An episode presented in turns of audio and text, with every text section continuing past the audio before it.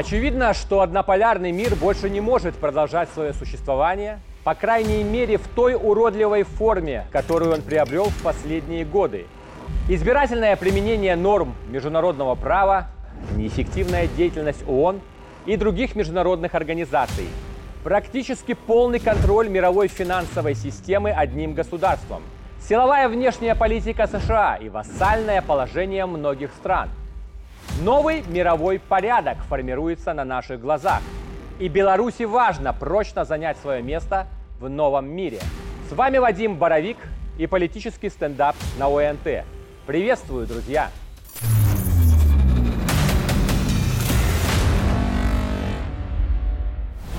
Мы переживаем глобальную трансформацию мирового порядка, которая, безусловно, является весьма болезненной и для некоторых государств эта трансформация может оказаться финальной точкой.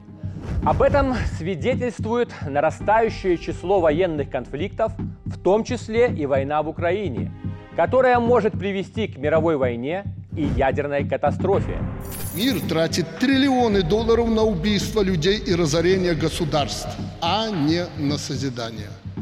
Это глубочайший кризис, Кризис всеобъемлющий, многосторонний, во многом рукотворный на уничтожение конкурентов.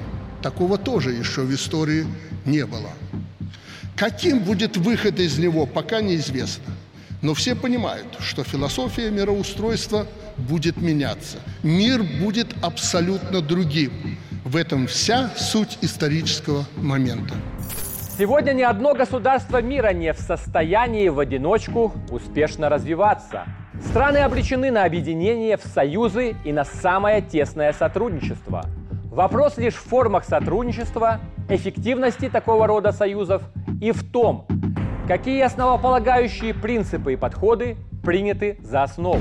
Нам, белорусам и россиянам, необходимо еще раз пристально посмотреть на эффективность работы союзного государства и других интеграционных структур, в которых мы участвуем. В основе формирования долгосрочного и успешного союза государств лежит несколько условий и принципов, главные из которых – суверенное равенство участников, добровольный характер интеграции, общие духовно-нравственные принципы, баланс интересов участников, гарантии внешней и внутренней безопасности. И все это при том, что каждый в Союзе будет добросовестно выполнять принятые на себя обязательства перед партнерами, что обеспечит экономический рост и политическую стабильность. Говоря о равенстве, мы подразумеваем в первую очередь то, что ни одно государство, участник Союза, не посягает на суверенитет других. Именно этот принцип обеспечивает привлекательность любого объединения – и создает предпосылки для расширения коалиции государств. Любое посягательство на суверенитет союзника негативно отражается на желании других стран присоединиться к Союзу. И особенно важно политикам не допускать неуважительных высказываний в адрес партнеров. Руководствуясь псевдопатриотическими мотивами, отдельные общественные деятели делают заявления о необходимости восстановления границ Российской Федерации в пределах, определенных для СССР в 1945 году, либо подвергают сомнению законность обретения независимости союзными республики в 1991. Возникает вопрос, будет ли такой подход полезен для союзного государства ОДКБ или Евразийского экономического союза? Ответ очевиден – нет – Деятели, выступающие с такими заявлениями, во-первых, формируют центробежные силы внутри интеграционных объединений, а во-вторых, создают негативный фон и тем самым делают эти объединения малопривлекательными для третьих стран. Такие лица являются прямыми врагами той же России, которых с большой вероятностью преднамеренно или вслепую используют иностранные спецслужбы – в некоторых случаях высказывания являются проявлением глупости и недальновидности.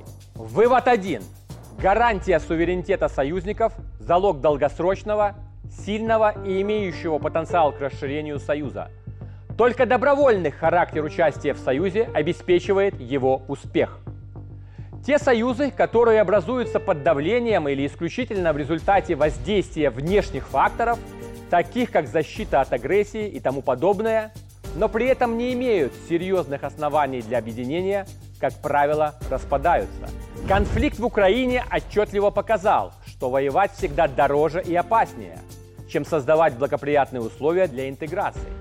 Мягкая сила, экономическая привлекательность, гарантия социальной и политической стабильности, а также обеспечение безопасности государства-партнера всегда являются лучшим аргументом расширения геополитического влияния.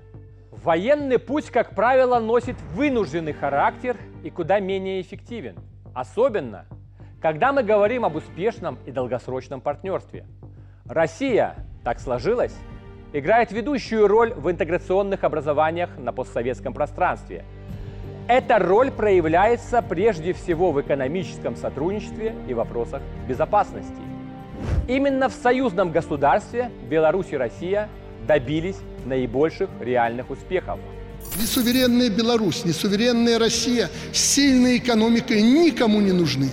Обладание огромными прежде всего природными ресурсами народу с высоким уровнем промышленного производства и серьезными научными компетенциями – причина стремления устранить нас как конкурентов. Пройдя непростой путь к взаимопониманию, сегодня наши страны демонстрируют существенные успехи абсолютно по всем направлениям. От торгово-экономических отношений до социальной сферы и культуры, от вопросов безопасности и совместной обороны до развития науки и высоких технологий. Именно союзное государство может стать той центростремительной силой, которая будет демонстрировать привлекательность нашего союза для партнеров. Обеспечив мир, безопасность и экономическое процветание в союзном государстве, мы можем придать дополнительный импульс интеграционным процессам в Евразии. В такие союзы выстраивается очередь, и они естественным путем расширяют влияние. Общие духовные и нравственные принципы, которые лежат в основе союза государств, играют не меньшую роль, чем общие подходы к развитию экономики и безопасности.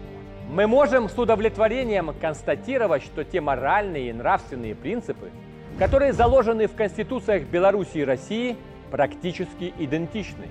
В этих вопросах мы стали на путь защиты исторически и цивилизационно близких нам ценностей. Традиционная семья, приоритет духовно-нравственного воспитания, сохранение памяти о великих подвигах наших предков. Прежде всего, о подвиге наших народов во время Великой Отечественной войны. Это выгодно отличает нас от стран, представляющих так называемую цивилизацию Запада. Цивилизованный Запад позволяет себе реверансы в адрес нацистских преступников, ведет расслевающее обучение несовершеннолетних, поощряет безнравственные отношения. Вспомним хотя бы очередной недавний скандал в польском костеле, когда служители церкви прибегли к эскорт-услугам мужчины и в ходе оргии довели его до потери сознания. К сожалению, Такие случаи далеко не единичны.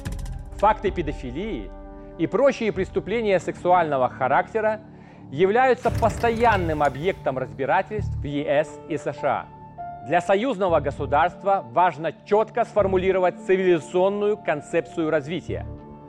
Граждане союзного государства должны ясно понимать, какой союз мы строим, каким мы видим наше будущее и какова концептуальная цель нашего развития – Соблюдение баланса интересов и обоюдная выгода участников Союза позволяют минимизировать риски внутренних конфликтов.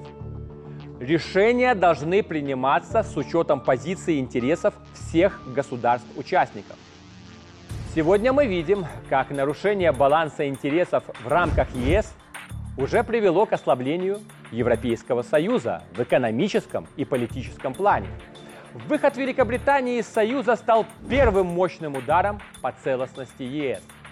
Вы видите, как экономику Евросоюза, Евросоюза откровенно штормит. И там очень хотели бы решить свои проблемы за счет нас, как это было в 90-е после распада СССР. Не получается. Мы поумнели.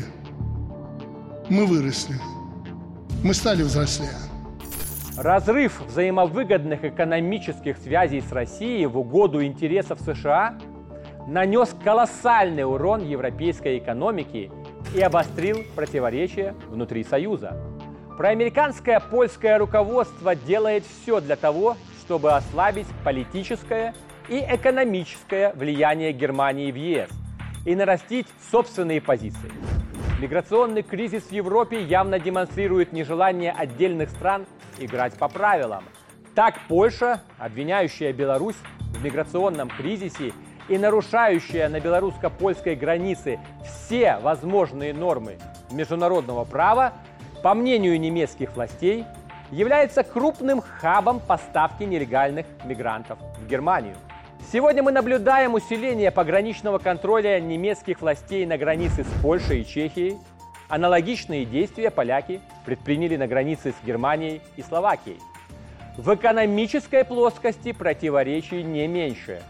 Это касается и поставок украинского зерна, и единой санкционной политики, и готовности финансировать украинское руководство для продолжения военного конфликта. Союзное государство должно обеспечить полную внешнюю и внутреннюю безопасность для своих граждан.